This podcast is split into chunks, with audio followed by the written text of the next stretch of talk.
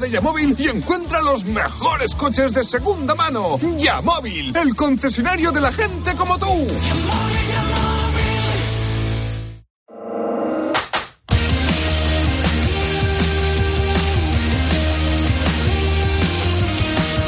José Luis Corrochano. Deportes en Mediodía, Cope. Estar informado.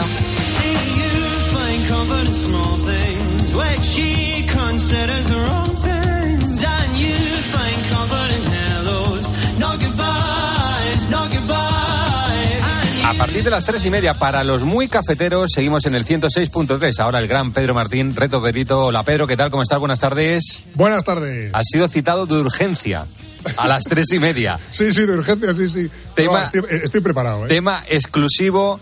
La información que llega desde Barcelona, la Fiscalía de Barcelona investiga los pagos a Enríquez Negreira, vicepresidente con Sánchez Arminio de la Federación, por informes de los árbitros. Bueno, luego lo hablamos. Ahora vamos al reto. Sí. Eh, El reto de esta semana que es la búsqueda de qué, Pedro. Pues de un jugador del Valencia que estuvo en una de las épocas doradas del club. Para ese club que ahora mismo está ocupando puestos de descenso después de 47 años sin hacerlo en una segunda vuelta. Bueno, pues un jugador español e internacional. Un jugador que en el momento más importante de su carrera, cuando estaba jugando mejor, que era muy bueno, pues tuvo una lesión que, bueno, él siguió jugando, pero ya no fue lo que era. Y la pista de hoy es que, fíjate tú qué suerte, siendo jugador del Valencia, debutó en la selección en Mestalla. Debutó en la selección en Mestalla. En Mestalla. Es el que yo tú, pienso, ¿eh? ¿no? Pedro, no te lo he dicho, entonces, ¿no? Que- No me lo has dicho, pero sí, yo creo que intuyes quién es.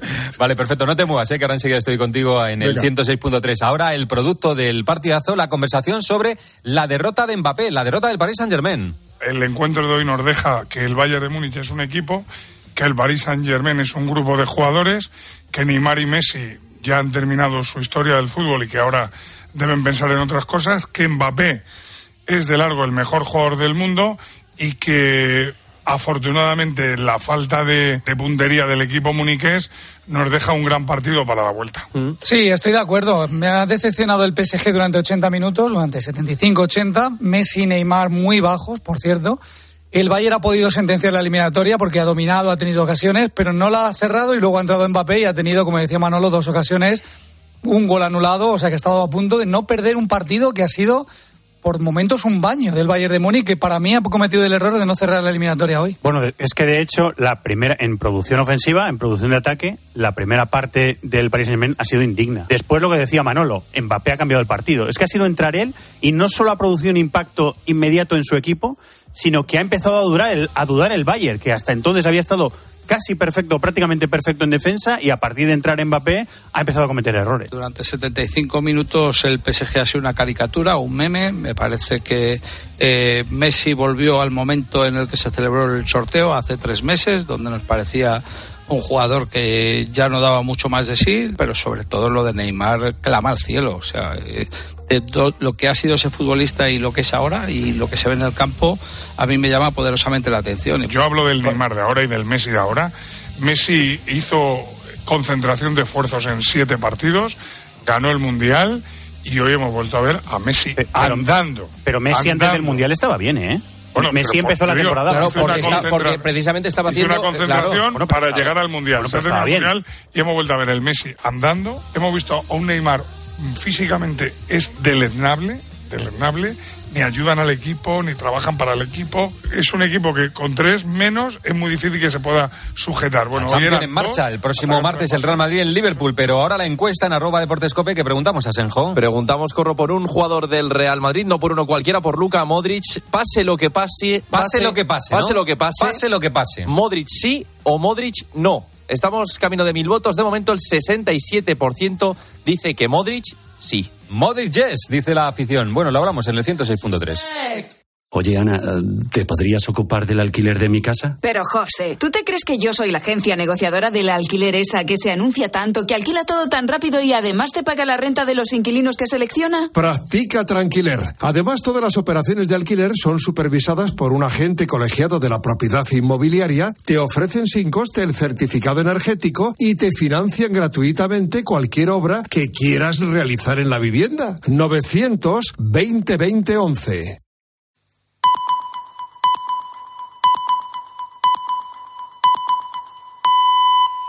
Son las tres y media, las dos y media en Canarias.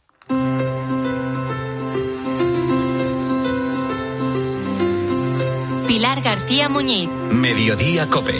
Estar informado. 11 escalones. Bueno, para cualquiera de nosotros puede parecer poco, pero para Encarna es todo un mundo. Esos escalones le separan de la vida misma, de poder salir a tomar el aire, a comprar el pan, a visitar a alguna amiga. Tres años lleva Encarna sin salir de su casa de Ribeira, en A Coruña, por culpa de esos 11 escalones. Tiene problemas de movilidad derivados de un cáncer de mama y va en silla de ruedas. Ella empezó a bajar sentada. Se sentaba y bajaba escalón por escalón, así de culo, ¿no? Apoyando el culo en, los escalones. Y claro, a mí me daba mucha pena el tema. Y entonces eh, ella me decía, tienes que hacer algo, Raúl, tienes que hacer algo. Para lo único que sale es para ir al médico y ya has escuchado cómo lo tiene que hacer. Lo cuenta Raúl, su marido. Ella tuvo un cáncer, ¿no sabes? Cáncer de mama, le disparon el cáncer, pecho, digo, le dieron radiación. Después de la, radia- de la quimioterapia, quedó hecha polvo, no, no, no, quedó sin fuerza, quedó mal, sin poder moverse. Pero después se puso un poco peor, asociado al tratamiento que estaba llevando. Tiene esa fibromialgia, tiene diabetes que es un poco incontrolable y necesita ayuda. Necesita ayuda para levantarse de la cama, necesita ayuda para ir al baño, para bajar las escaleras, te digo. La solución es poner un pequeño ascensor, pero Encarna y su marido no pueden costeárselo. Pero un día Raúl se metió en Internet y vio que otra gente en una situación parecida se habían hecho su propio salvaescaleras. A partir de ahí empezó a ver un tutorial tras otro. Yo busqué información, busqué tutoriales, ahí la- habían personas que habían hecho también el este. y claro, eran muy rudimentarios, no lo veía seguro, ¿no sabes? Entonces empecé a buscar formas de hacer la guía, que es lo más importante en el salvaescalera, para que no se, no se saliera del lugar y hubiera un accidente. Y encontré una, pequeñito, ¿no? Que me gustó y fue es la- es lo más seguro que yo encontré ahí. Entonces lo calculé a la, a la escalera y lo hice en grande. Pues tras ver numerosos vídeos, Raúl, que fue fontanero y que es bastante manitas, fabricó un salvaescaleras bastante apañado. Fíjate la diferencia. Una empresa se lo instalaba por 2.000 euros, a él le ha salido por 350. Solamente ha tenido que comprar los materiales. Eso sí, le falta el remate, perfeccionarlo un poquito más. Por eso Raúl lanza esta petición. Aún no está terminado. Está así muy rudimentariamente hecho, pero funciona, cumple su función. Pero lo que necesitaría ayuda para terminarlo, porque necesitaría perfeccionar un poco la silla y acomodar un poco el motor. Para eso necesitaría algo de hierro y madera, contrachapado de madera. Es lo que necesitaría para hacerlo más seguro, ¿no? ¿Sabes? Para que ella pueda sentarse bien y pueda bajar con tranquilidad. Solo le queda ese remate, pero el caso es que gracias a este artilugio casero, Encarna, la mujer de Raúl y su suegra, Josefa, las dos dependientes, van a poder salir a la calle, sobre todo cuando llegue el buen tiempo. Ella solamente sale de los médicos. Pero yo ahora, cuando venga el mejor tiempo, le voy a decir a la, chica esta que viene, la asistente en casa, que la saque, ¿no sabes? La bajo con el, con el maquinillo y ella la llevan a pasear un poco. A ver si puedo quitar a mi suegra también. Pues a base de ingenio, de maña y haciendo de la necesidad virtud, Raúl ha conseguido romper esa barrera física, esos 11 escalones que les tenían atrapados en casa y apartados del mundo.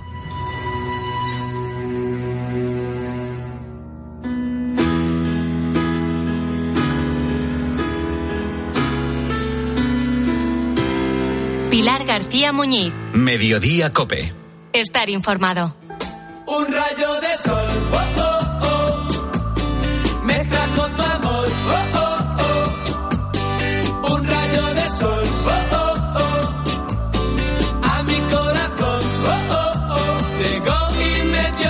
nos viene esta canción porque precisamente vamos a hablar de eso, del sol, porque España es uno de los países con más horas de, de luz solar del mundo.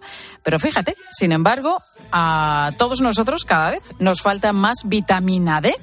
Según los últimos datos de la Sociedad Española de Endocrinología y Nutrición, la falta de esta vitamina se considera una epidemia mundial que afecta a más de la mitad de la población.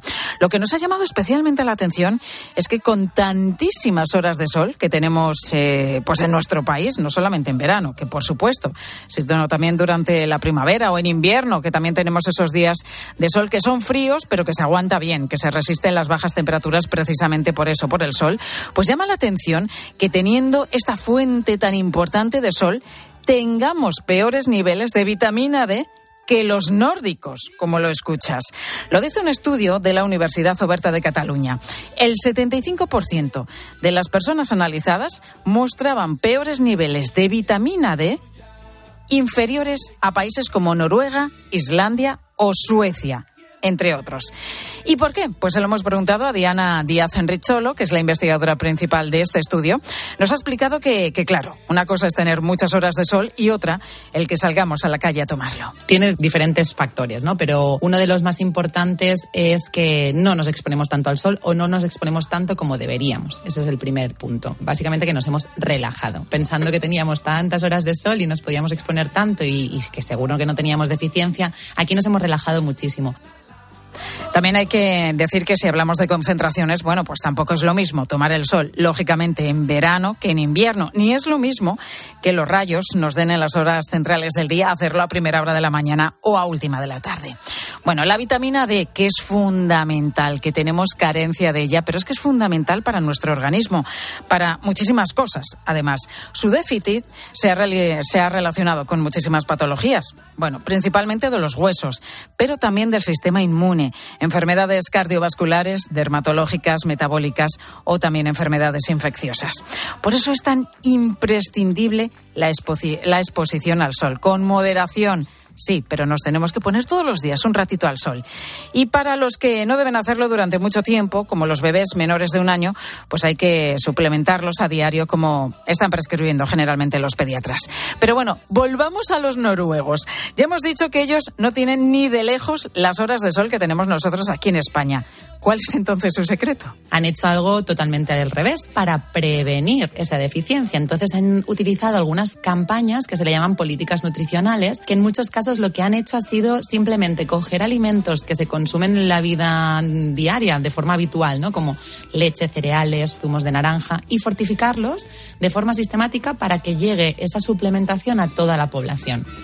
Pues así es como llevan los nórdicos el obtener vitamina D. Lo has escuchado a través de la alimentación preventiva, con una dieta basada en salmón, en sardinas, en aguacate y también en productos lácteos como, como la leche.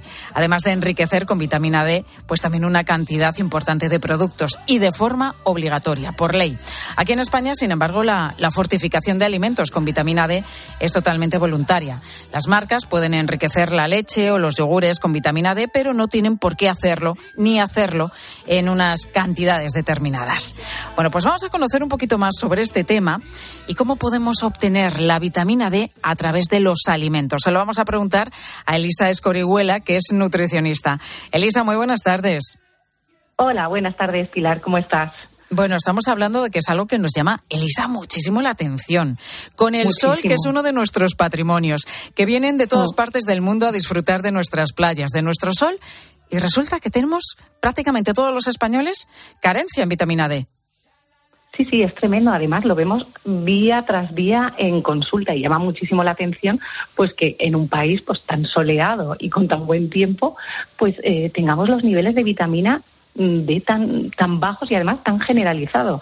Es que es, es muy muy amplio y claro, pues por una parte está esa exposición al sol que es necesaria, como bien comentabais, y, además una exposición pues eso que sea diaria, que no sea me, me expongo un día de la semana, vamos, dos horas al sol, sino que sea diaria y además luego también está la alimentación, que es muy importante. Enseguida vamos a hablar, Elisa, si te parece, de, de la alimentación, pero si es verdad lo que estás diciendo, la exposición diaria.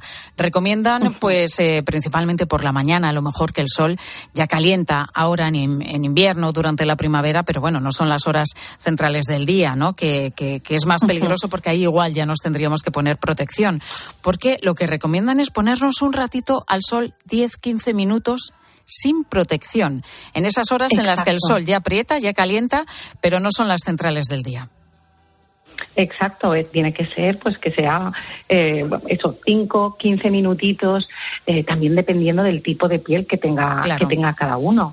Y porque claro, no va a ser lo mismo una persona con una piel muy, muy clarita que otra que tenga la piel un poquito más, más oscura y, y que, que al final, mm, pues bueno, pues no le va a afectar tanto el sol, pero 5, 15 minutitos y, y no hace falta exponerse completamente, sino que cara, brazos ya sería suficiente, que un, un paseíto estaría fenomenal ya para mm, ir recogiendo esa vitamina D que necesitamos.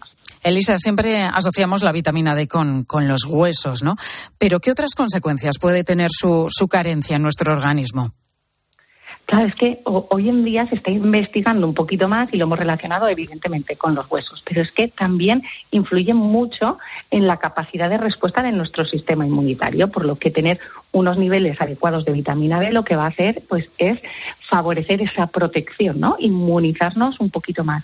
Pero es que además también se ha relacionado o se está relacionando, como decíamos, porque todo esto de la nutrición cada vez hay más avances, cada vez conocemos más cosas y hay una ventana abierta ahí también que unos niveles adecuados de vitamina D también nos van a ayudar a prevenir enfermedades como la, la diabetes, o sea, enfermedades ya metabólicas, como enfermedad cardiovascular, incluso el cáncer.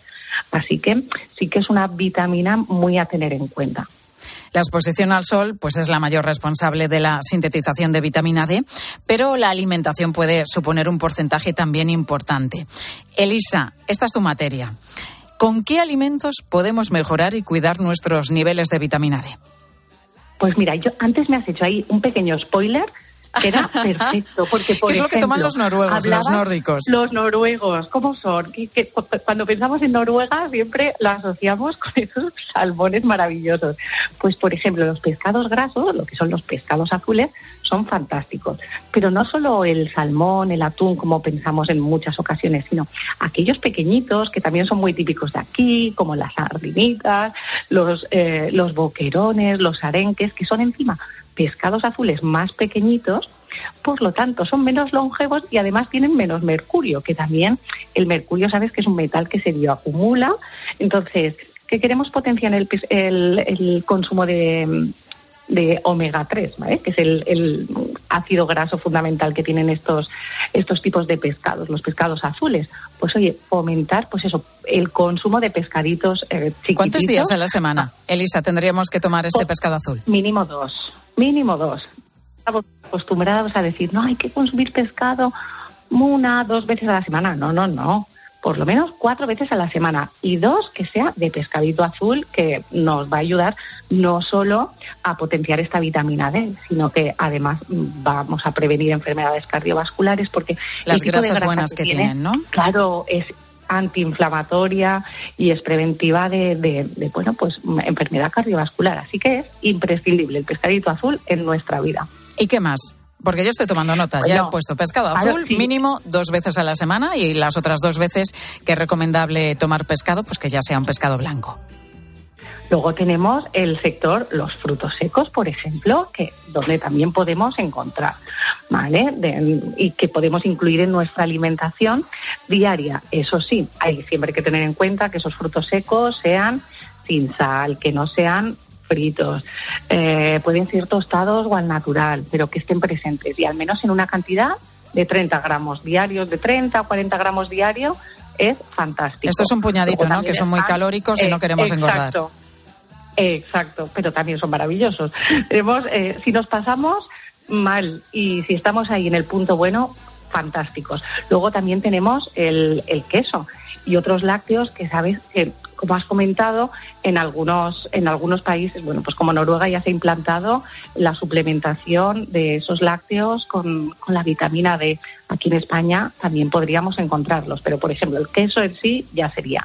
Luego también está las del mundo mm, del mundo vegetal, ¿vale? que tenemos también ahí las setas, los champiñones, también nos podrían ayudar a potenciar esa, esa vitamina D. Bueno, Y pues tenemos, la verdad que fuente.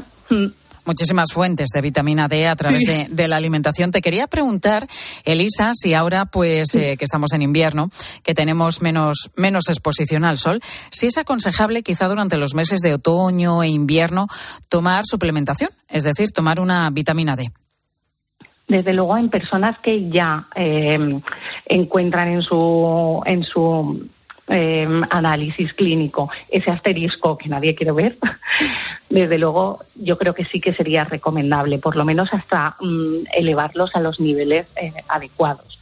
Pero si es una persona joven que no tiene ninguna patología, pues sí que puede hacer el esfuerzo de, oye, pues me voy a plantear esas pequeñas rutinas, ¿no? De hacerme un paseíto de 5 a 15 minutos o leer un poquito, bajarme a, leer en, un banquito o en un jardín eh, un, capítulo de un libro al sol y sobre todo pues también acordarse de que la alimentación es importantísima. E incluir este tipo de alimentos en tu alimentación diaria, que no solo te van a ayudar a prevenir la vitamina D, sino que además te van a fomentar salud por todos los costados. Has dicho algo importante además, los análisis. Si tú ves que en un análisis sale el asterisco y estás bajito en vitamina D, y es que ya prácticamente todos los médicos, cada vez a todos, nos van pidiendo cuando nos eh, dicen que nos tenemos que hacer unos eh, análisis, pues nos incluyen ¿no? la vitamina D porque está demostrado que en nuestro país, como estamos contando, a pesar de tener muchas, muchas horas de sol, que es una de nuestras fortalezas y grandes patrimonios, pues ya ves, estamos con déficit en esta vitamina que es tan importante para muchos procesos metabólicos y para nuestro organismo. Elisa, muchísimas gracias por estar con nosotros al mediodía. Pilar. Seguiremos todos tus consejos. Un abrazo. Hasta Otro luego. abrazo para ti.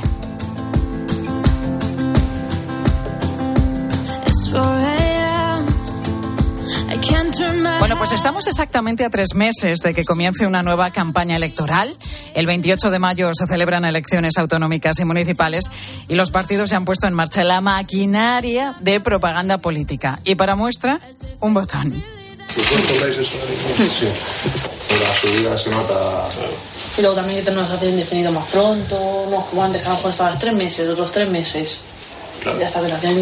Bueno, es el vídeo que conocíamos esta semana de Pedro Sánchez, el presidente del gobierno, está tomando un café, supuestamente un café así, improvisado, de forma natural, ¿eh? en la casa de dos jóvenes de Parla que cobran el salario mínimo interprofesional. Y digo supuestamente porque a las pocas horas de que Sánchez colgara este vídeo en sus redes sociales, pues trascendía que uno de los dos jóvenes, en teoría anónimos, pues mira por dónde, es hermano del líder de las Juventudes Socialistas de Parla, de Cristian González. Y claro, llueve sobre mojado. Ángel Correas, buenas tardes. ¿Qué tal, Pilar? Muy buenas tardes. Y ya es la tercera vez en medio año que Pedro Sánchez se monta un encuentro casual con ciudadanos fake, por decirlo de alguna manera. En septiembre estrenó curso político con una jornada de puertas abiertas en Moncloa para gente anónima, en teoría, porque entre los asistentes se encontraban militantes y cargos socialistas. O sea, la casualidad. Y hace menos de un mes, Sánchez se dejó ver jugando a la petanca con un grupo de jubilados de Coslada que resultaron ser afiliados también del PSOE. Campeón, enhorabuena. Oye, gracias por, por echar esta partida de tanga conmigo, aunque sea a las dos y cuarto de la tarde. Ahí está, Sánchez eh, dándole a la petanca. Que se bueno, ha ¿eh? traído, ha traído petanca y retranca, ¿eh? Sí, este sí, sí. vídeo. Una partida que, por supuesto, pues el presidente del gobierno se encargó de publicitar también en sus redes. El objetivo, pues, es ese, es mostrar el lado más humano y más cercano del político. Sin embargo, si luego se descubre que está todo preparado, pues es eh, totalmente contraproducente. Nos lo ha contado en Herrera en Cope Eduardo González Vega, que es consultor político. Si al final llevas tres años sin salir a la calle y sales un poco justo antes de las elecciones y encima con cosas que al, a las horas se demuestra que era con gente muy afín, pues acaba siendo decepcionante en el sentido de que la gente no lo ve auténtico. Bueno, en muchas ocasiones el efecto que se busca con estos vídeos propagandísticos es desviar la atención mediática y que se hable de otros asuntos. Está evitando que se hable en un momento en el que la otra noticia son tensiones en el gobierno de coalición, la ley del sí, si se va a modificar, qué va a pasar el 8M. Pues oye, con este vídeo se habla de algo que a lo mejor no está sumando tanto como buscaban, pero por lo menos es un tema más interesante que el otro. Sí que es verdad que a veces se tira de estos recursos para usarlos como cortina de humo, ¿no? Pues sí, un recurso muy habitual en la política. Bueno, cambiamos de partido. Una ciudad que pedalea es una ciudad más limpia, más silenciosa, más amable y más sana. El único riesgo es la vuelta a las caducas y trasnochadas políticas Bueno, ¿eh? como la serie de Verano Azul, ahí teníamos en Bici por Madrid a Rajoy, a Esperanza Aguirre y a Cristina Cifuentes. Qué momentazo, ¿eh? Sí, momentazo, ¿cómo olvidarlo? Fue la campaña de las autonómicas y municipales de 2015. Rajoy iba renqueante y mira que es un apasionado del ciclismo, ¿eh? Pero, en, en fin. eh, Más del que se ve en la tele. Exactamente. Porque lo que practica ya sabes que es la marcha. Una cosa es ver el tour y otra cosa es ponerte tú a escalar el Tourmalet. Eso es diferente. Bueno, en estos casos los expertos recomiendan que la estrategia de comunicación sea creíble y sobre todo que no sea cortoplacista. Tú quieres salir a la calle, si quieres tener relación con la gente, si quieres que te conozcan, pues cada X tiempo vamos a salir buscando colectivos de la sociedad civil con los cuales te puedas relacionar, en los que no todo sea a favor, y cuando tú haces eso en el tiempo sostenible y de forma que la gente lo pueda comprobar y que lo estás haciendo habitualmente, es como acaba siendo creíble. Si no, llega la pre-campaña, te montas en la bici y no vuelves a coger la bici hasta la siguiente pre-campaña, pues al final la gente dice, oye, mira, ya están vendiéndome humo los políticos, ¿no? Por eso no funciona. Bueno, y además a los políticos no sé por qué, siempre que están en la precampaña les da por hacer deporte. Porque vimos a Ayuso también haciendo running por las calles de Nueva York, a Zapatero corriendo, no, en Washington creo que fue, a Zapatero corriendo con David Cameron o de nuevo a Rajoy con Merkel y a Pablo Iglesias corriendo con la periodista Ana Rosa Quintana. A mí me parece más peligroso, Ana Rosa, el, el rollo de aislar a alguien, porque entonces no saben lo que pasa afuera. Ya. Es decir, este rollo de, de los políticos que viven en Somosaguas, buenos días. buenos días, que viven en Somosaguas, que viven en chalés, que no saben Madre lo mía, que es coger eh, el transporte. madre Las veces que le habrán recordado a Pablo Iglesias precisamente esto, que acabó luego con un chalenga a pagar, ¿eh? La hemeroteca, no hay político ¿eh? que sobreviva a la hemeroteca. Bueno, el consejo que nos ha dado Eduardo González Vega, experto en comunicación política, es que hay que hacer y decir siempre lo que uno es en realidad. Es lo que nosotros en comunicación decimos que storytelling y story doing tienen que coincidir, ¿no? Lo que dices que eres y lo que eres de verdad. Y cuando eso se quiebra, la gente pierde la confianza en ti. Por eso no hay que ser cortoplacista, hay que poderlo sostener en el tiempo. Y claro, este ejemplo pues es muy llamativo de cómo intentas trasladar un mensaje que tú mismo te has encargado de desmontarle a la opinión pública y al final lo que pierdes es mucha credibilidad. Pues ahí queda esa advertencia. Es sentido común. En definitiva, hay una estrategia de comunicación que en muchas ocasiones está bien diseñada, pero que al final los propios políticos se saltan muchas veces a la torera.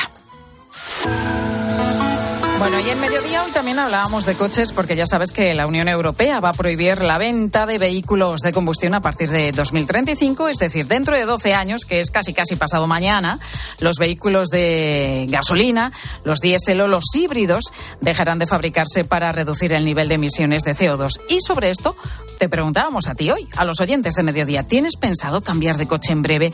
¿Tienes claro qué vehículo elegir? ¿Te aclaras con todo este lío? ¿Y qué nos han dicho los oyentes? Luis Colón, muy buenas tardes. Muy buenas tardes, Pilar. Pues mira, muchos de nuestros oyentes están enfrentados con esta noticia. Ha habido bastante jaleo. La inmensa mayoría no quieren prescindir del diésel o del gasoil y menos de su coche que le encanta, como por ejemplo le pasa a Anika desde Zaragoza. Eh, pues mi coche ya tiene seis años, pero está nuevo, novísimo. Y la verdad es que los otros dos que he tenido a lo largo de mi vida me los he quitado con 20, 22 años, nuevísimos también. O sea que no, no tengo pensado cambiármelo de momento. Y lo del coche eléctrico todavía no me gusta. Bueno, Anika es que cuida bien los coches, 20 y 22 años, bueno, está muy bien esto, seguro que los mete en su garaje, los cuida y todo eso. Vamos a ver lo que nos tiene que decir Manuel desde Sevilla. Bueno, yo tengo un coche de cuatro años y puedo esperar a 2035 tranquilamente. Entonces ya veré. Supongo que por entonces compraré un coche eléctrico porque será lo que haya.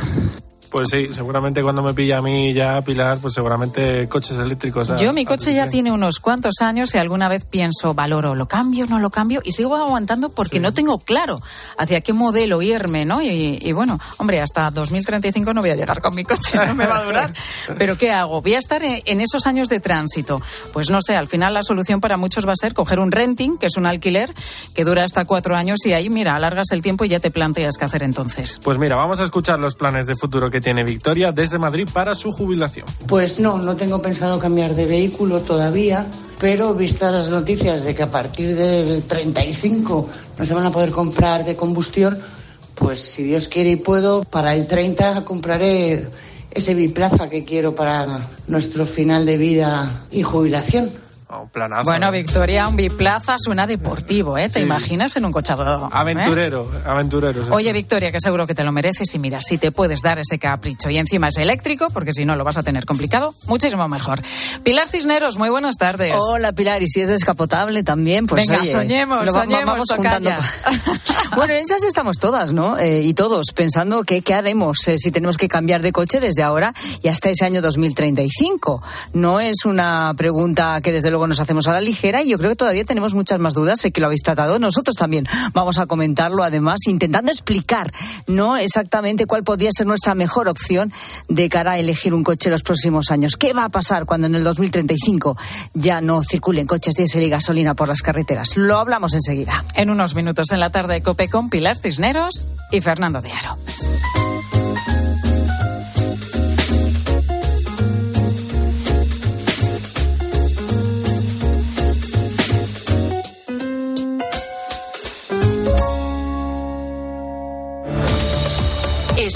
Escuchas Mediodía Cope. Con Pilar García Muñiz. Estar informado.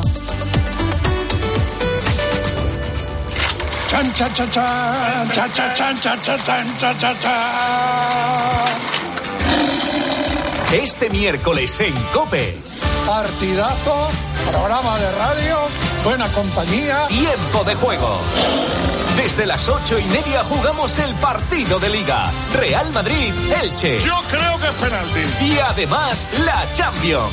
Bacala. Tiempo de juego con Paco González, Manolo Lama y Pepe Domingo Castaño. Los referentes de la radio deportiva. Oye, tu peinado de hoy mucho mejor, ¿eh? Yo no tengo peinado. De hecho, no tiene peine.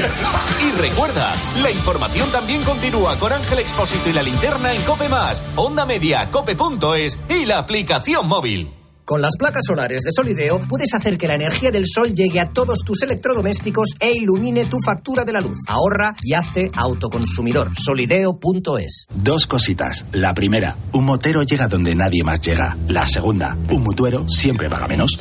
Vente a la mutua con tu seguro de moto y te bajamos su precio, sea cual sea. Llama al 91 555 5555. 91 555 5555. Por esta y muchas cosas más, vente a la mutua. Condiciones en mutua.es. Deus. Donde pongo el ojo, pongo la oferta. Dos gafas de marca con antirreflejantes por solo 89 euros. Infórmate en soloptical.com. ¿Y tú que vives solo? ¿Qué necesitas para tu seguridad? Yo no paro por casa y aunque vivo en un piso se queda vacío y me preocupa que puedan entrar cuando no estoy. Pues en Securitas Direct tienen una alarma para ti, porque cuenta con protección reforzada en el punto más vulnerable, la puerta principal. Y si pasa algo, responden en 20 segundos y avisan a la policía o envían un vigilante. Y es que tú sabes lo que necesitas y ellos saben cómo protegerte. Llama ahora al 900-666-777 o entra en securitasdirect.es y descubre la mejor alarma para ti. La gama eléctrica Citroën Pro se carga en la descarga o cuando acabas la carga. La de cargar, no la del punto de carga que viene incluido. Y cargado viene también tu Citroën Iberlingo con condiciones excepcionales financiando. Vente a la carga hasta fin de mes y te lo contamos. Citroën. Financiando con PSA Financial Services. Condiciones en citroen.es. Escuchas Cope. Y recuerda, la mejor experiencia y el mejor sonido solo los encuentras en cope.es y en la aplicación móvil. Descárgatela. Esta semana en día, el plátano de Canarias con un 25% de descuento. Por solo 1,49 el kilo. Día, paga menos. Hola, soy tu yo del futuro. Y mira lo que tengo. ¡Menudo coche! Pues lo he conseguido gracias a ti. Hay decisiones de las que no te arrepentirás. Consigue ahora tu Opel Corsa o Opel Crossland con una financiación increíble, entrega inmediata y cuatro años de garantía. Tuyo del futuro te lo agradecerá. Encuéntralo en opel.es. Ni el mes de tu cumpleaños, ni en el que empieza la primavera, pueden competir con un mes ahorrando. Por eso con Endesa vas a tener un nuevo mes favorito. Llévate un mes de consumo de luz gratis cada año y para siempre, con precios estables y sin permanencia. Elige un mañana mejor. Contrata ya en el 876-0909 o en cámbiateaendesa.com. Bodegas Los Llanos, la más antigua y con más tradición de Valdepeñas. En su cueva subterránea, la más grande de nuestro país, descansa el vino Pata Negra, un auténtico reserva Valdepeñas. Al caer la tarde, Expósito. No están siendo meses fáciles para muchas familias que han visto cómo los precios aprietan, la inflación ha subido. Nosotros somos una familia de cuatro miembros. Eh, recientemente hemos adquirido una casa. Nos vemos abocados a, a tener un ahorro bastante más grande. Si vas a un bar y te compras un pincho de tortilla, te cuesta un 6% más porque va a reflejar su precio final. Empresarios como Alberto tienen que hacer encaje de bolillos. De lunes a viernes, de 7 de la tarde a 11 y media de la noche, en COPE encendemos la linterna. Con Ángel Expósito.